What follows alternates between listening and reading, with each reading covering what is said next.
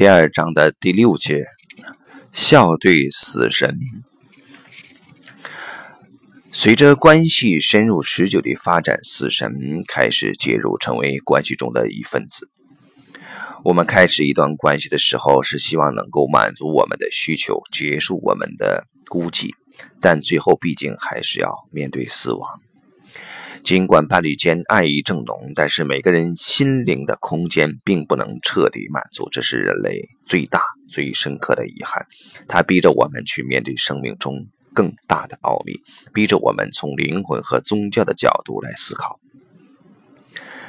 随着幻想的黯淡和破灭，浓情蜜意中的老年伴侣们将要面临伴侣关系的尽头，要面临无法预知的未来。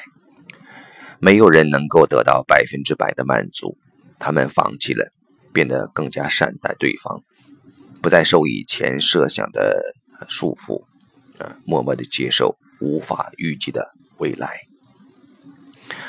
所有的亲密关系都会随着时间流逝而飘向终点，为接踵而至的一切腾出空间。例如，虽然孩子的出生减少了父母的自由，但也使他们获得了拥有孩子的喜悦和成为父母的满足，这足以弥补他们的损失。第一个孩子出生，把伴侣间的感情推到了极高点，随之而来，他们的关系也会加以修正，转而向外发展。其他影响因素逐渐增多，伴侣间早期的凝聚力慢慢减弱。这种凝聚力的减少是有价值的，能让我们放弃对理想关系的幻想，回到尘世。每一个危机都是伴侣们将来面对死神的预言。虽然它啊使伴侣们放弃一些曾经真爱过的事物，但他们的爱却会更深更久。空洞的愿望破灭后，伴侣们会更加。真诚地用本来的面目接受对方的关注和爱意，并用同样的方式关注和爱恋对方。这样的爱超脱世俗，永远享受爱的真谛。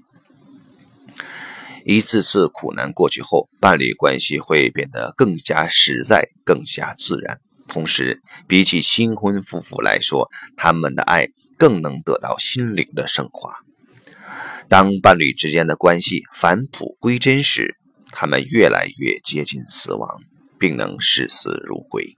所以在快乐的已婚老人的脸上表现出来的，常常是深沉的宁静，因为他们已经不再惧怕失去和死亡。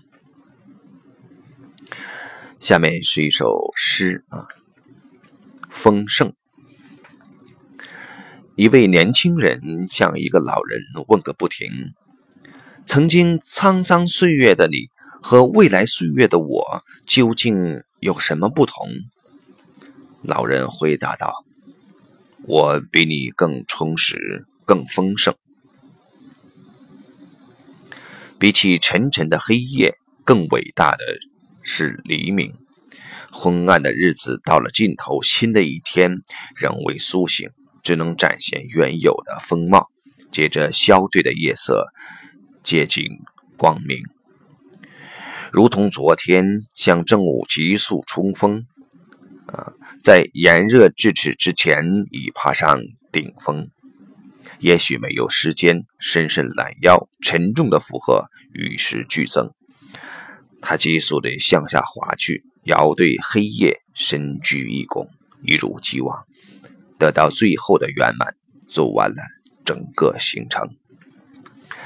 没有什么会真正的消失，曾经存在便能觅得踪影，成为过去的历史，继续影响世界。借助随之而来的一切，变得更加丰盛。